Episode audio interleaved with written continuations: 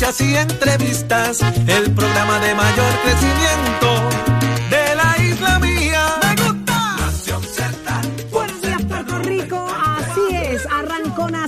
Z, el programa de mayor crecimiento en Z93. Estamos listos para llevar información y mucho análisis a través del 93.7 en San Juan, 93.3 en Ponce y 97.5 en Mayagüez a través de todas las plataformas digitales. Facebook, búsquenos ahí, síganos, dele seguir y dele share a esto acá que le trae mucha información, Nación Z, y de igual manera a la aplicación La Música. Búsquenos ahí mismo, Nación Z, y aproveche y disfrute de los podcasts que ya están listos para el contenido que usted busca diariamente sobre Puerto Rico y el mundo. Así que buenos días, Jorge, buenos días, Eddie. Buenos días, Saudi, buenos días, Eddie, buenos días, Puerto Rico. Es un privilegio enorme poder compartir con ustedes todas las mañanas de lo que ocurre en y fuera de Puerto Rico, porque ese análisis que usted prefiere comienza aquí precisamente en Nación Z. Los invitamos también a que disfruten de nuestro podcast, que diariamente está disponible para ustedes con el contenido del análisis que hacemos diariamente para usted aquí en Nación Z. Mucho, mucho de qué hablar Uy. en este inicio de semana, aunque es martes, inicia la semana para nosotros. Semanita corta, semanita corta. Buenos días, Jorge. Buenos días, Saudi. Buenos Buen días a día. todo el país que nos sintoniza. También los amigos que utilizan nuestras plataformas interactivas para conectarse con nosotros. Una nueva hora, una nueva mañana, una nueva semana que comienza, aunque se acaba el mes, martes 31 de mayo del año 2022. Prestos y dispuestos para llevarles a ustedes las informaciones y el análisis que tanto le gusta a Saudi. Se acabó mayo, es cierto. acabó Hoy es mayo. 31, Se acabó pero, mayo. Pero este fin de mes trae consigo mucha expectativa. Eh, hay 26 días pendientes en la legislatura sumamente importantes que deparan gran parte importante del futuro de Puerto Rico y estaremos hablando sobre eso, pero ¿quiénes nos visitan en el día de hoy? También qué está pasando en el tema de la economía, Saudi. Está con nosotros Raúl Candelaria, que va a hablar un poco de temas económicos del país. Óigame, con todo esto que está ocurriendo en Puerto Rico, pendiente de lo que venimos a discutir con ustedes. Y hay asuntos pendientes importantes, Eddie, con, con el asunto de la seguridad pública, pero Así ¿quiénes es. estará hoy? Está con nosotros el portavoz de el- del negociado de la policía de Puerto Rico, el coronel Pedro Sánchez, para ver cómo van a haber esos cambios, si es que van a haber cambios, porque el gobernador parece que no está contento, o- está medio molesto con la situación, pero descarta por ahora cambios en la jefatura de la policía. Hablaremos con el coronel a esos efectos, Saudi. Óigame, y el 12 de junio está más cerca que nunca. Y escuche bien, es el Día Nacional de la Salsa. Y quienes nos visitan hoy, nada más y nada menos que Willy Rosario. Así que usted pendiente acá a Nación Z, cualquier cosa puede pasar. En nombre de la salsa y de frente al país, el licenciado Leo Aldrich. Eso y más, solo aquí en Nación Z, que apenas comienza. 26 días es lo que queda, mucha presión es lo que hay en la legislatura, no es para menos. Yo no entiendo porque todos estos proyectos se quedan, estas medidas se dejan para lo último, para seguir eh, eh, eh, presionando, ¿verdad? Pero vamos a ver de qué se trata, hacia dónde va el futuro de Puerto Rico. Jorge Suárez, ¿qué está pasando en la, Bueno. en la Asamblea Legislativa? Ayer, Saudi, a pesar de que hay múltiples medidas que vamos más o menos a mencionar durante el transcurso del programa, de lo que está pendiente de la legislatura en estos 26 días, o sea, el 25 de junio es el último día de aprobación de medidas, aunque el 30 es el último día de sesión, porque esos últimos cinco días se dan para lo que se llaman los comités de conferencia. Es cuando usted no está de acuerdo con una enmienda en los dos cuerpos, pues es un comité de conferencia para llegar a un entendido sobre lo que son las enmiendas que se hayan propuesto al proyecto. O sea, presentaron quitarle un punto acá, yo quiero ponerle una coma, pues vamos a sentarnos en una mesa a ver dónde va el punto y dónde va la coma. E- Eso es un comité de conferencia, ¿verdad? Para que nos entendamos. Pero, ¿qué está pasando? Pues ayer se radicó finalmente lo que va a ser las enmiendas al código electoral, o sea, al nuevo, a la, ref- la reforma electoral, el nuevo código electoral, las enmiendas propuestas. Es un proyecto de 130 y pico de páginas, eh, pero hay un dato bien interesante y es que todas las minorías, en este caso me refiero a la oposición política, no minorías, eh, dicen que están en desacuerdo con la medida, pero resalta en los medios de comunicación del país que yo estoy en desacuerdo, aunque no lo he leído, estoy en desacuerdo. Pues, a mí me parece un poco contradictorio en el sentido de que usted esté criticando ya de entrada la medida sin haberla leído, más allá del hearsay, de qué dice la medida. Mire, pues léala y mejor dígale al periodista, mira, déjame leerla primero, te reacciona eventualmente cuando la lea para estar preparado con el contenido.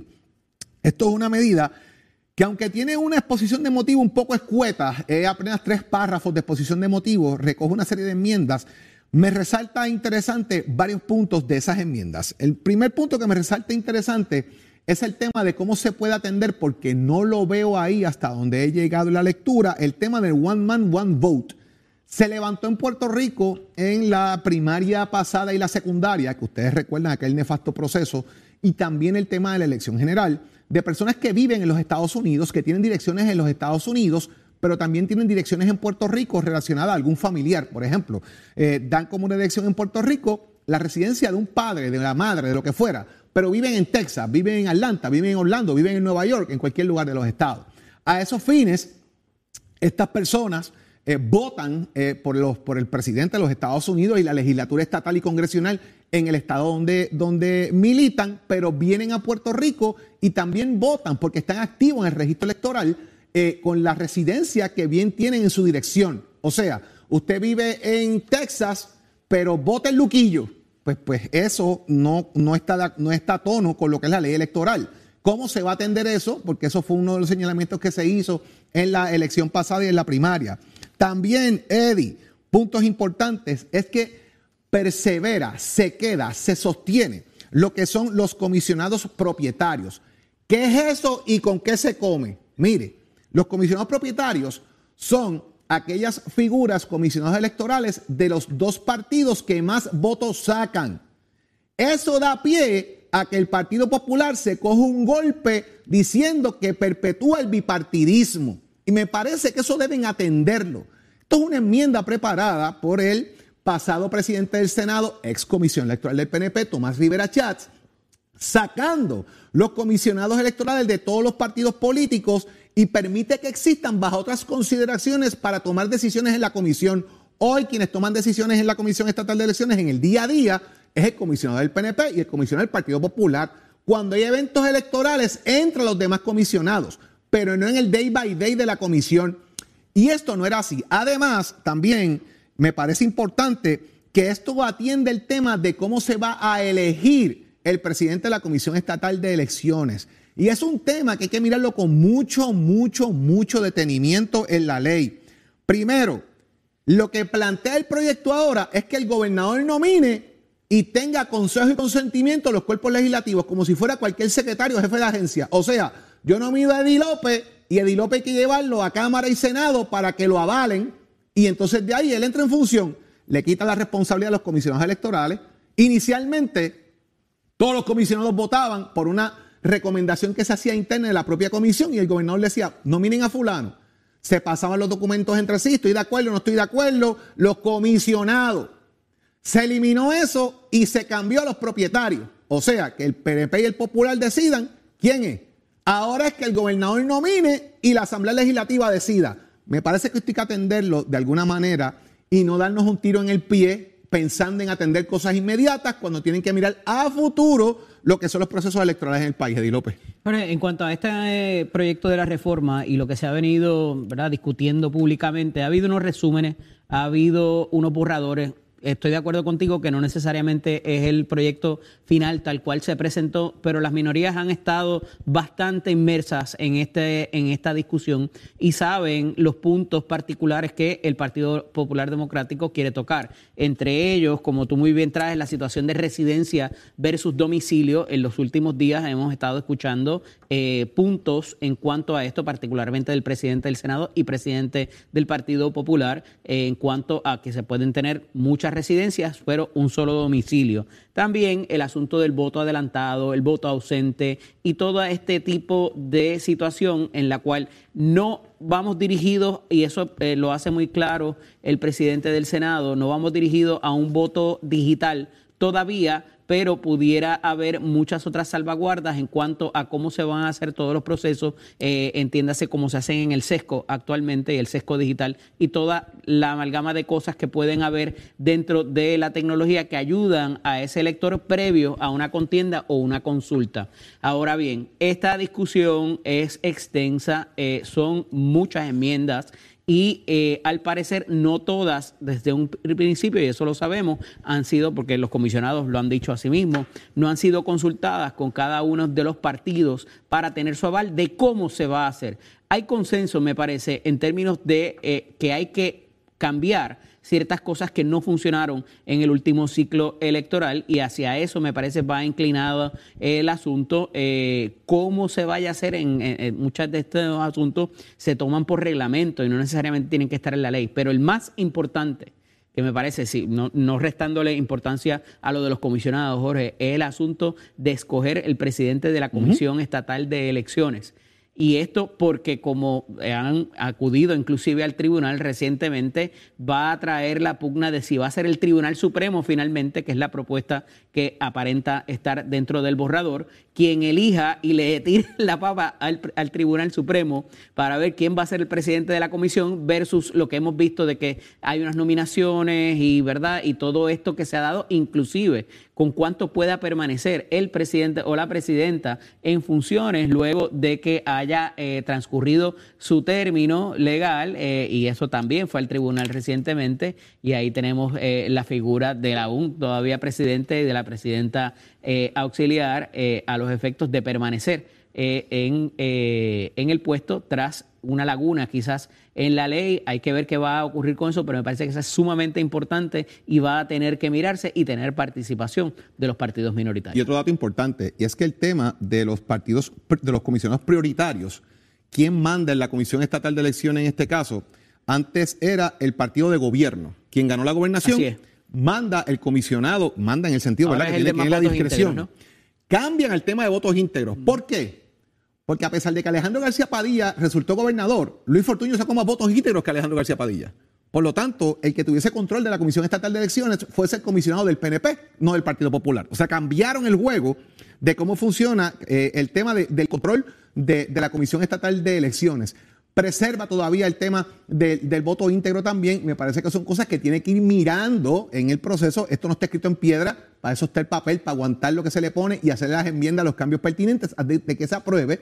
Y obviamente esto conlleva un consenso de los partidos políticos porque en el Necesitan Senado no hay, un, no, hay un, no hay un tema absoluto. O sea que hay que buscar cómo, de mi punto de vista, ¿verdad? Cómo traer nuevamente el tema de los comisionados electorales. Y yo me parece que ese tema de traerlos de nuevo y eliminar los prioritarios daría paso a que esto tenga mucho más espacio de que se pueda comenzar a hablar de tener los votos principalmente en el Senado, que no hay una mayoría absoluta del Partido Popular Democrático. Al final del día a mí me parece que va a ser estéril la discusión, Jorge, eh, porque como va la cosa, no va a haber tiempo y no va a haber la voluntad para lograr cambios y probablemente nos vamos a quedar con la cosa como está. Eh, como no ha resultado, ciertamente luego de, como decía ahorita, el último, lo, lo, los sucesos del último ciclo electoral, así que eh, pudiéramos estar aquí hablando de algo que no necesariamente vaya a cambiar.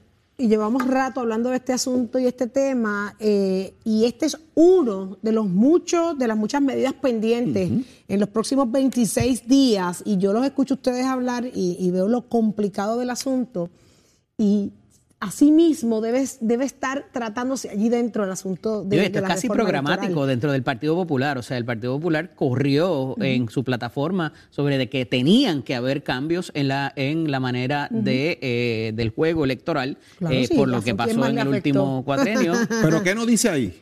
No habla de coaligación de candidatura. No dice el proyecto que se pueden hacer las famosas alianzas entre los partidos políticos. O sea, que en una misma papeleta de dos, de dos partidos políticos están los mismos candidatos, Saudi. Que si usted corre para alcalde de San Juan, pues el PIB postula, por decir algo, el Partido Independentista y el Movimiento Victoria Ciudadana postulan para San Juan la misma persona. Postulan para gobernador la misma persona. Explícame ¿verdad? eso, eso no o lo sea, entendí. una coaligación significa que el Partido Popular Democrático puede postular a Eddie López para gobernador y en el Partido Independentista puede también en la papeleta estar Eddie López como gobernador. ¿Pero qué es eso? Porque eso se llama, esas son las alianzas que ocurren en muchos lugares en Sudamérica, Centroamérica, donde tú no tienes un candidato per se y lo que haces es que haces combinaciones, trabajas en equipo con otros partidos políticos para promulgar que una persona tenga la fuerza electoral suficiente. Ok, Eso la actualmente es persona y no ilegal. el partido. Eso actualmente es ilegal. Eh, está aquí es fuera ilegal.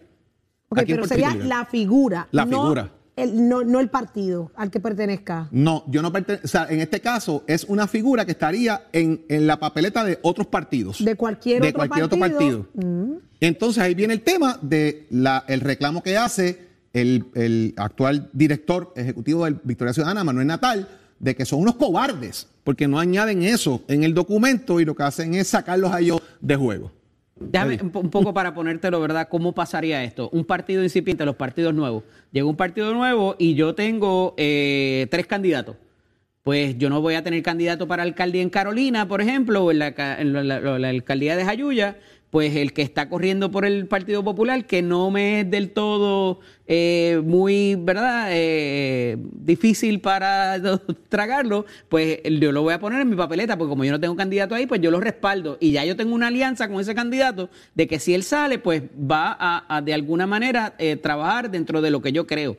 Entonces, eso eh, eh, pudiera traer un, un problema porque al final del día, ¿a qué electorado tú le respondes? ¿A qué partido tú le vas a responder si sales electo? Eh, y por eso es que la ley no lo permite actualmente eh, para también, pues si no, no es por uno, pues es por el otro. Y, y me parece que esa, eh, eso habría que trabajarlo con mucho, mucho cuidado porque se presta para muchas otras situaciones este, para las cuales no estamos listos ni preparados todavía. No, por lo cultural que nosotros somos y lo, y lo- y lo- Exactamente. lo, cultural, lo, lo, lo- Folclórico, folclórico. folclórico, los colores, acá todavía los colores, la gente define aquí por colores, Así es. rojo, azul, verde, o sea, esto es una cosa... o sea, Pero fíjate que se da a la luz de las desafiliaciones, de los anuncios de desafiliaciones. O sea que eso eh, pudiera tener mucho que ver. Si tienes un candidato desafiliado, pues por dónde va a correr, No, por dónde va a salir electo de, de- de Para eso tener el está favor el del pueblo. espacio de nominación directa. Usted, si va a votar... Que ha pues, sido un vote problema allí. también.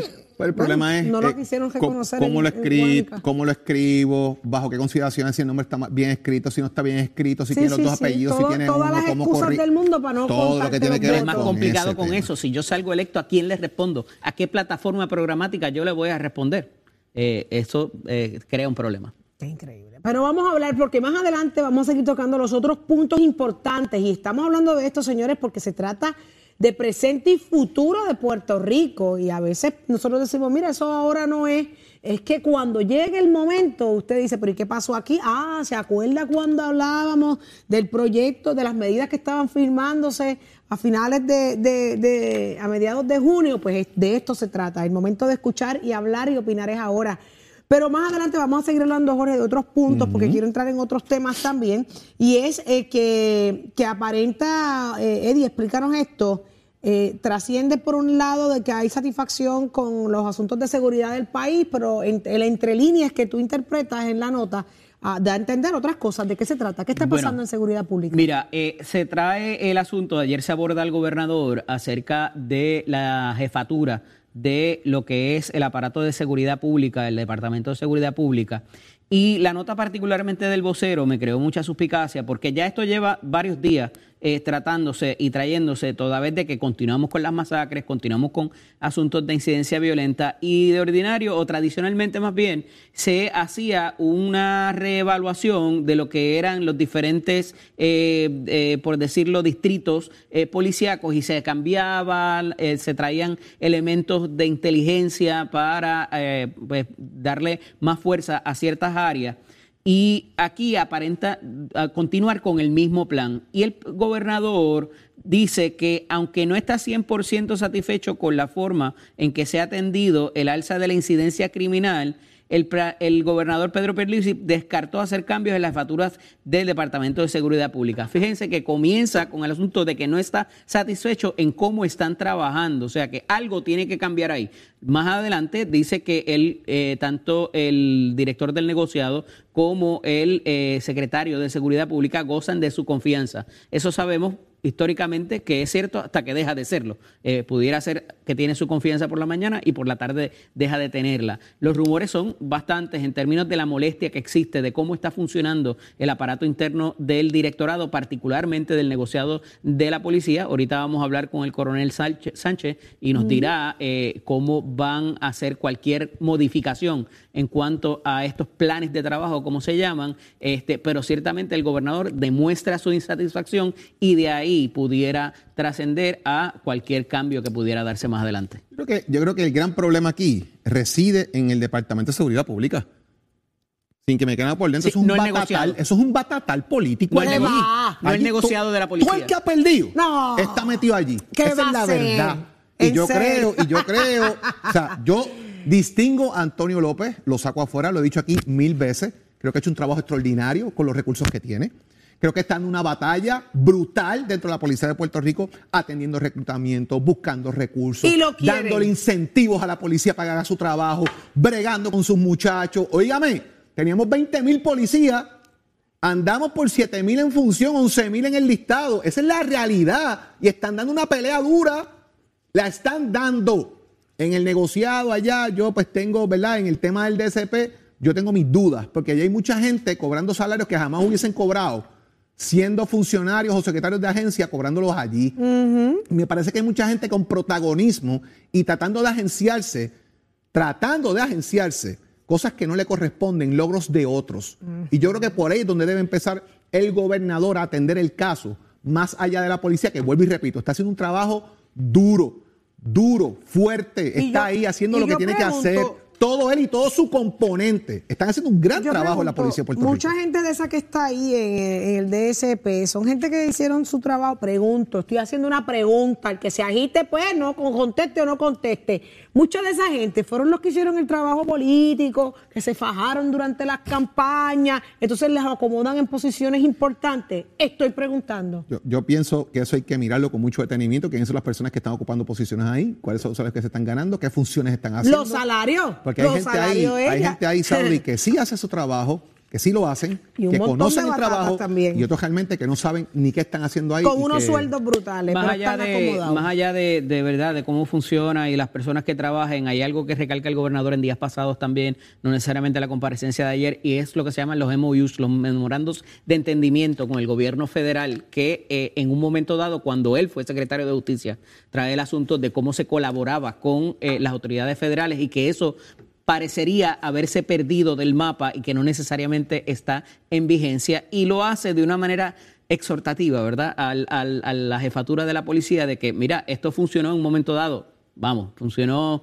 todos sabemos cuál fue eh, verdaderamente la situación con la mano dura contra el crimen en los 90 y viviendo ahora el resultado de ella, pero ciertamente el asunto de la intervención federal para ciertos delitos particularmente, como el carjacking, en particular las masacres y todo lo que tiene que ver con armas eh, eh, y violencia, pues ha funcionado y eso haberse, parece haberse perdido del panorama y no estar en vigencia porque no hemos visto eh, ese tipo de intervención que no sea en el asunto de la corrupción o en otro tipo de delitos, pero para lo de, lo, por lo menos hasta ahora, no ha habido esa intervención o esa eh, proyección pública de que los federales hayan estado trabajando de la mano de la policía para esos efectos. Así que quizás esa exhortación del gobernador es otro, ¿verdad? Otro eh, otra gotita que le cae a la piedra eh, para cómo se va a reorganizar estos planes de trabajo para las áreas policíacas. Más adelante vamos a estar hablando de la reacción de Jennifer González. Dice unas palabras contundentes, así que usted tiene que ver de qué se trata la reacción de Jennifer González. Ya vamos para un año de Luma, ya llegó el año de Luma. Feliz cumpleaños, Aruma. Pero más adelante hablamos de eso. Vete con calma que estoy herido, estoy ronquito. ¿Qué te tengo pasa los ojos por llorosos. estar gritándole a los Hot Wheels? La arrastrá que cogí el sábado en la pista porque el Corvette de Mesté ganó los dos eventos. ¡Y Y de los tres eventos de rotor y pistón hemos ganado los primeros tres, así que gracias a Dios, gracias a los Qué competidores bueno. que fueron eso, pero después vamos a estar. Nos vamos con el atletismo. La nuestra Jasmine Camacho Queen ganó la carrera de los 100 con vallas en el evento Prefontaine. Ahí la tenemos, miren en el carril del medio. Salió pareja con la muchacha, pero ya después de esa valla se despegó y les dijo bye bye Lola, su segunda mejor marca 12.45 y ahora va para la República Checa para el gran evento Golden Spike. Y yo pues a cogerme un break, estoy jonquito, gracias a Dios no tengo COVID, lo que tengo es la amanecía que cogí la moja. Pero ahí nos vamos. Achero, give it up, my friend. Noticias, controversias y análisis. Porque la fiscalización y el análisis de lo que ocurre en y fuera de Puerto Rico comienza aquí, en Nación Z. Nación Z por, por Z93.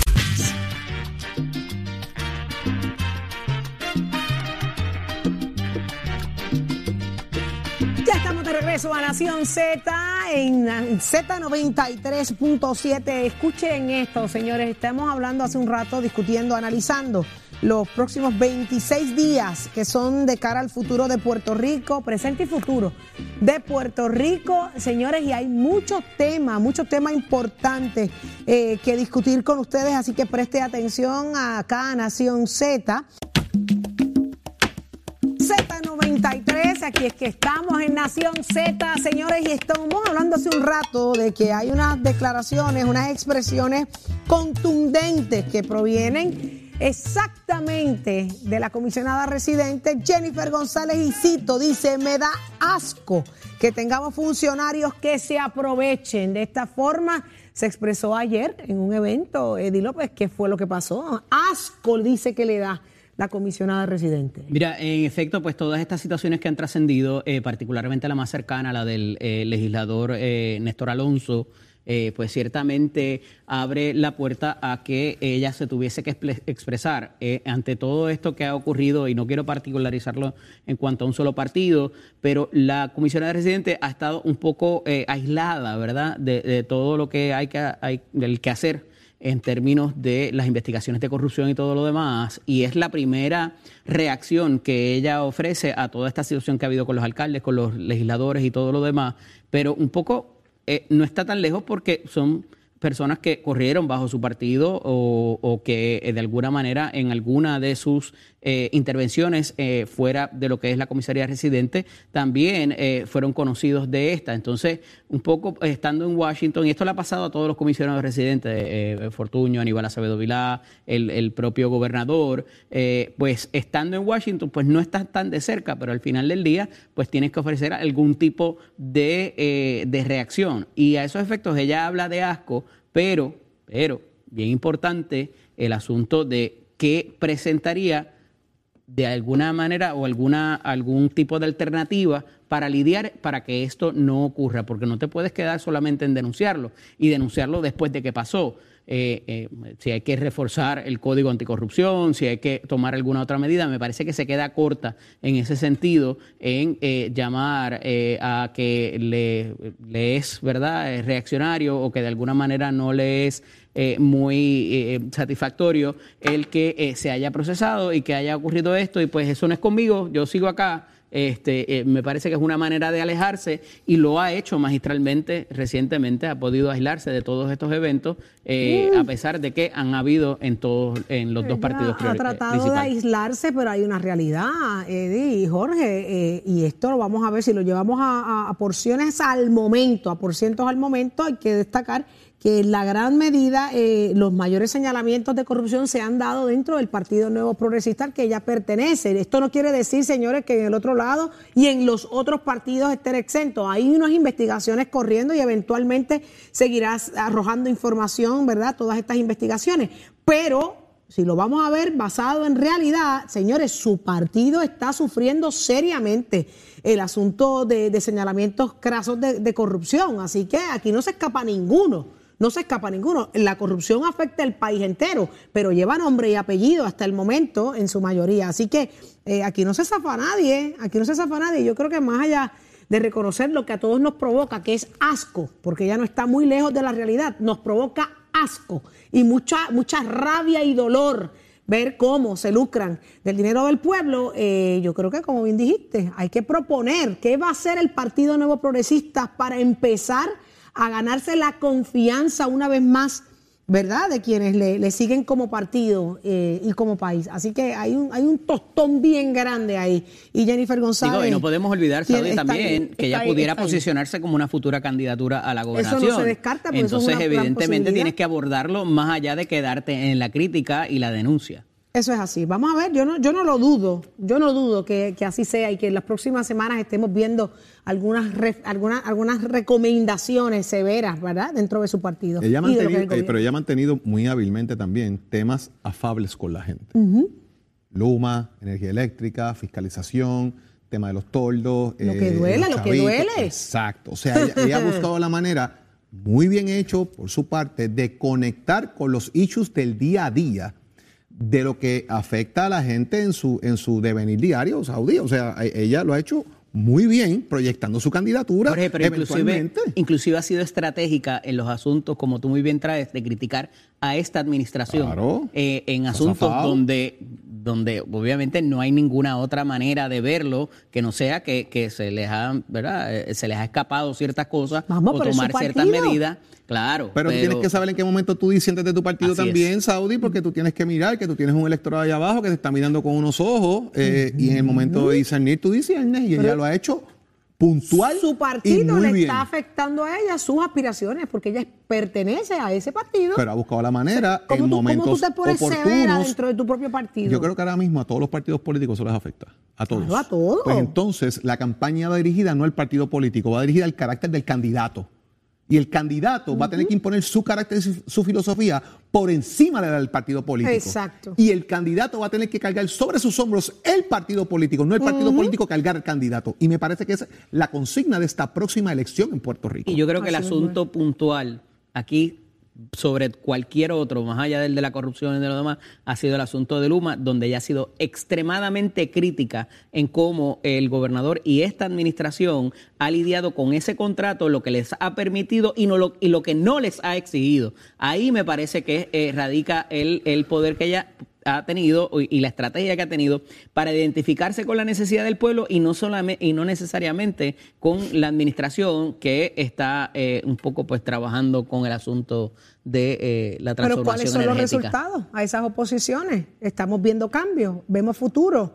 Porque una cosa es criticar y una cosa es meter la mano y pulsear allá adentro para ver resultados y ver los cambios que el país quiere. En cuanto a Luma, por ejemplo, tú sabes, porque usted puede sentar desde aquí, desde las gradas, a señalar y a criticar, pero si usted tiene la fuerza, el poder de entrar ahí, meterse, pulsear de verdad. O provocar una o investigación. provocar unos cambios o provocar una investigación o, o mire que verdaderamente hayan cambios, pues uno dice, ah, se la doy. Pero lo que estamos viendo es que todo el mundo se irá para atrás, señalar, criticar y nos siguen pasando el camión por Con la- encima. con la crítica- Nadie lo detiene. Con la crítica tiene que venir la solución. Claro. ¿Cuándo Entonces, fue la última vez que ustedes vieron a la comisionada residente criticar a la Junta de Supervisión Fiscal? Hace muchísimo No tiempo que no dice absolutamente nada. No existe. No pasa. Ha sido estratégica en Mientras eso. tanto, nos siguen pasando el camión por encima. Así es, así, así todo el mundo aspira a posiciones políticas, porque ya todo el mundo está pensando en el 2024, 20, en las próximas elecciones. Es Ellos mismos. Tú, no puedes pensar en el 2024 cuando tienes un- ahora mismo tantas situaciones en el país que tienes que atender con un gobierno eh, Se nos van los cuatro años. Mira, Saudi, vamos a enviarle un saludito a Janet Ferrer, a Carmen Lebrón, a Carlos Robles, a Sebastián Hernández que están ahí en el Están Facebook. De- denle share al Facebook de Nación Z ahora mismo para que la gente también vea la conversación que usted está teniendo. ¿Qué queda allí, Saudi? Antes de hablar del 2024, reforma laboral. Gracias. Que no se ha atendido. La, La firme la, firme la crudita, que todavía está dando vueltas por ahí. Presupuesto, señores, ¿qué va a pasar con eso? ¿Qué van a hacer para sustituir el impuesto del 4% de las foráneas en Puerto Rico? Que eso es un golpe y hay que atenderlo ya. Supuestamente hay algo sobre Eso el tapete para adelantado. eso, que está adelantado. Vamos a ver qué aprueban al fin y al cabo. Reforma de permiso, ¿dónde queda? El aumento de 2.500 pesitos a los bomberos que, está en- que se aprobó en el Senado, está en la Cámara todavía. Hay como 15 medidas todavía de desarrollo económico pendientes por allí. Todo eso está sobre, y entre otros elementos, la reforma electoral que hablamos, el código electoral, todo esto está en la bandeja ahora mismo de los señores legisladores para los próximos 26 días. Amén de resoluciones de asignación de dinero, resoluciones de investigación y cualquier otra misa suelta que está pendiente, pero estos son puntos importantes, puntuales, que están sobre el tapete para estos próximos 26 días, que hay que atenderlos con prontitud, pero con seriedad, además de las agendas individuales de algunos legisladores que también tienen sus proyectos para atención y que no ha ocurrido con los mismos. ¿Qué te digo yo? Lo de Bahía dejó. Esa investigación tampoco ha culminado. Tampoco ha culminado. Está pendiente. Digo, las investigaciones se pueden quedar, no tienen fecha Claro. de Yo me imagino que a la, velocidad, a la velocidad que querrán ver esos proyectos, detrás de ellos vendrán lo- los sacrificios, de verdad, porque en 26 días ver cosas tan, tan importantes Digo, para el país, sumamos COVID, sumamos situaciones donde la legislatura ha sesionado una vez a la semana en lugar de dos, sumemos varios elementos que no son necesariamente ordinarios, que cambian un poco el juego, pero de que tienen las manos llenas para estos próximos 26 días, las tienen. Y fíjate, la importancia sobre todo, y por eso recalcamos quizás esta sesión ordinaria con las extraordinarias que pudieran venir o que todavía quedan unas cuantas más en el cuatrenio, es que lo que no se apruebe en esta al 30 de junio, que no haya sido aprobado, es muy difícil que tome vigencia antes de que termine el cuatrenio, porque recuerden que después de eso hay que reglamentar, hay que crear eh, otras estructuras y eso evidentemente toma tiempo, esfuerzo, dinero y no necesariamente se va a ver el resultado deseado para no entra en vigor al momento. Eh, Esa es la importancia de esta de esta sesión ordinaria. Santo Dios. Pero miren, mientras todas esas cosas pasan, mientras el pueblo pone, mire, la confianza cada cuatro años en estos hombres y mujeres, señores, el país sigue atrás, sigue lento, sufriendo consecuencias. Las diferentes comunidades, las diferentes áreas eh, siguen siendo el grito de lucha y guerra, ¿no? Y por eso tenemos en línea telefónica a, una persona que queremos muchísimo y es parte de Nación Z. Ya está con nosotros Carmen Villanueva Castro. Muy buenos días, Carmen. Muy buenos días a todos, muy buenos días, buenos días y, y hay que decir el buenos días porque cuando hablan de 26 días eh, me duele porque nosotros llevamos eh, décadas, décadas que siempre nos quedamos para después. siempre nos quedamos para después. Entonces, eh, eh, 26 días de qué? De ineficiencia y, y, y yo no pido disculpa ni perdón. O sea, si estamos ciegos, sordos y mudos, o sea, nosotros tenemos un país con 240 y pico de comunidades simplemente que reciben agua de acueductos reciben agua de acueductos alcantarillados, no, reciben acueductos que ellos hincaron, que ellos administran y que más del 50% de esas comunidades no reciben agua potable. ¿De qué estamos hablando? De los tordos azules que todavía tenemos y que tenemos por todo el archipiélago. Ah, ¿eso llevan cuántos años? Cinco, no 26 días. Adicional a eso, y seguimos la criminalidad que la estamos, ¿qué?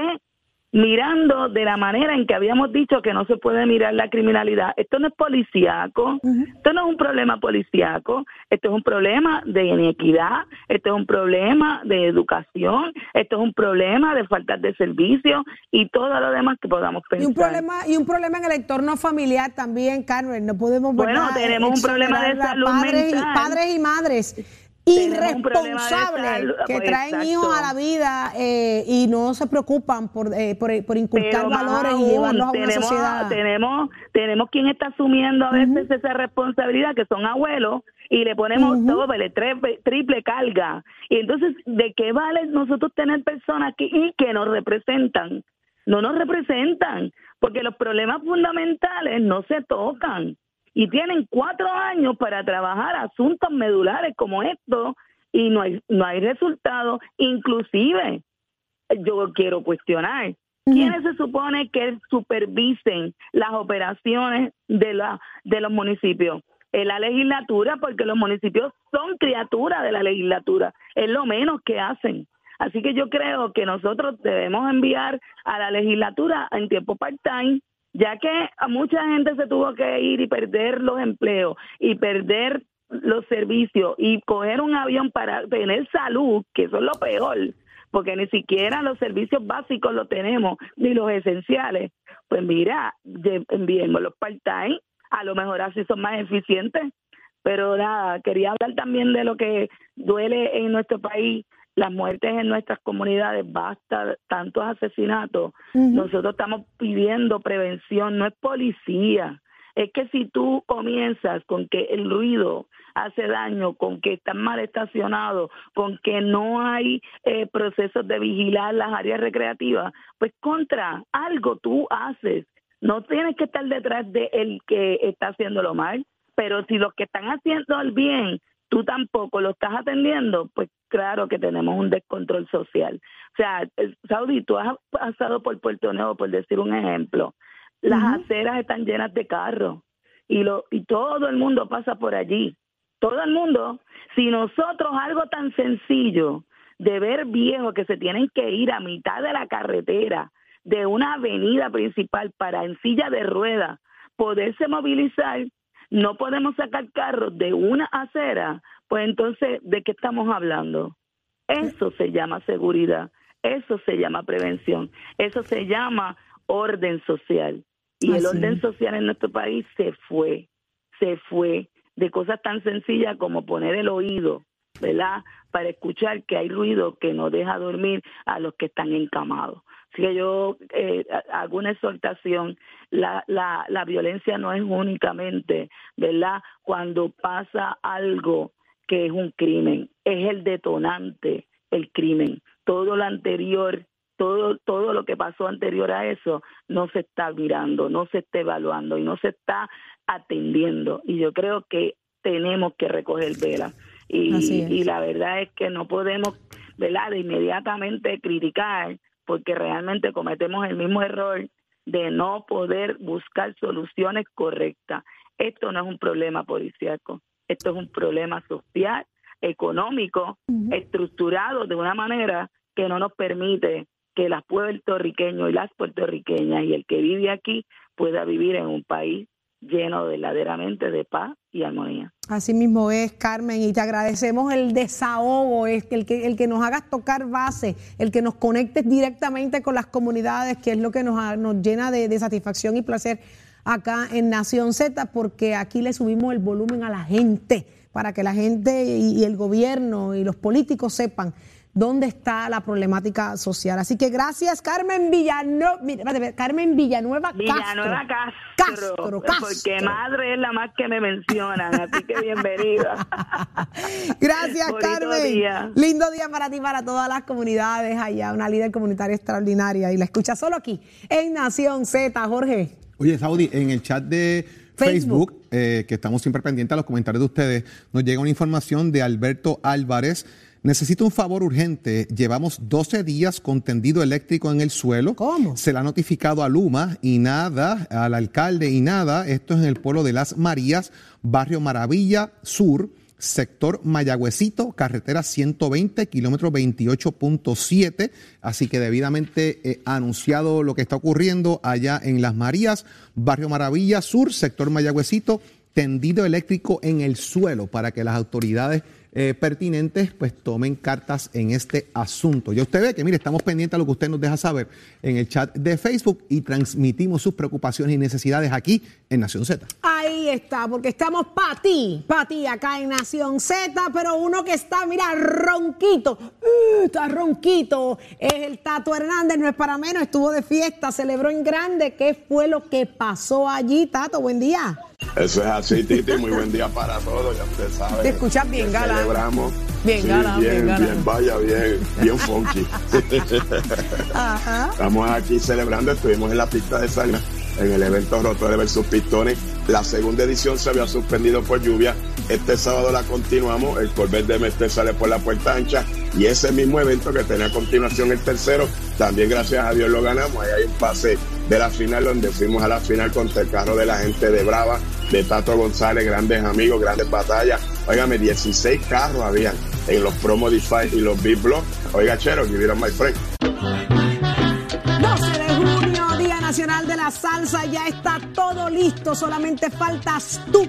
Gracias a toda la gente que lo hace posible. Medalla Light, Hipódromo Camarero, GB Power Solar y Driving Motors presentan el Día Nacional de la Salsa en el Irán Bifern. Ya estamos ready. Hoy llega hasta aquí, hasta Nación Z, ya mismito, Willy Rosario. Usted tiene que estar pendiente a esa entrevista, muchachos. ¿Y ustedes están listos? Ya tú sabes lo que va allá, ¿verdad, Eddie?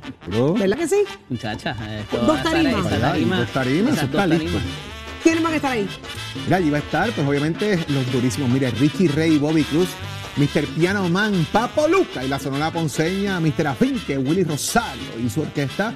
Y con ellos también va a estar Rico Walker. Mire, viene por ahí el niño de Trastalleres Andy Montañez, el sonero de la juventud.